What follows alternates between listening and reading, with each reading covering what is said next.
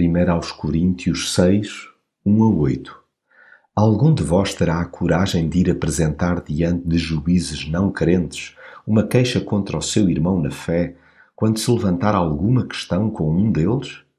Não era melhor fazer julgar a questão pelos santos?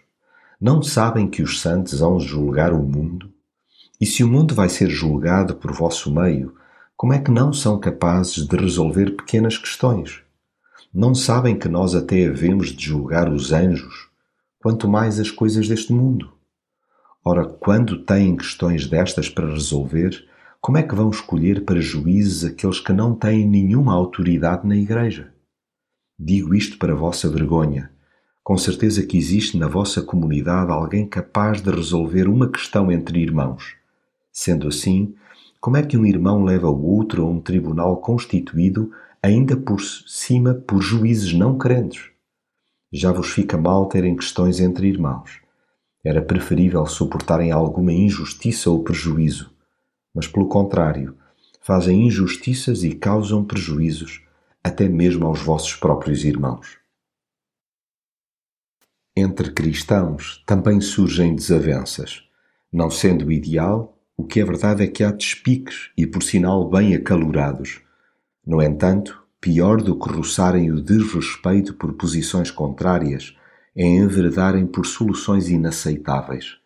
Em vez de tratarem no ambiente fraternal os seus diferendos, lamenta-se a opção por meios litigiosos além de se maltratarem publicamente, acabam por esmurrar o Evangelho. Escolher ringues seculares para dirimir divergências espirituais é um contrassenso. Teimar em dar tiros nos pés é prova de falta de amor próprio e de temor a Deus. Tendo-lhes Ele dado o privilégio de ajuizar todas as coisas, não lembra a ninguém recorrer a pessoas que não o temem. Daí a legítima pergunta que ainda hoje paira no ar: Não há, pois, entre vós sábios, nem mesmo um, que possa julgar entre os seus irmãos?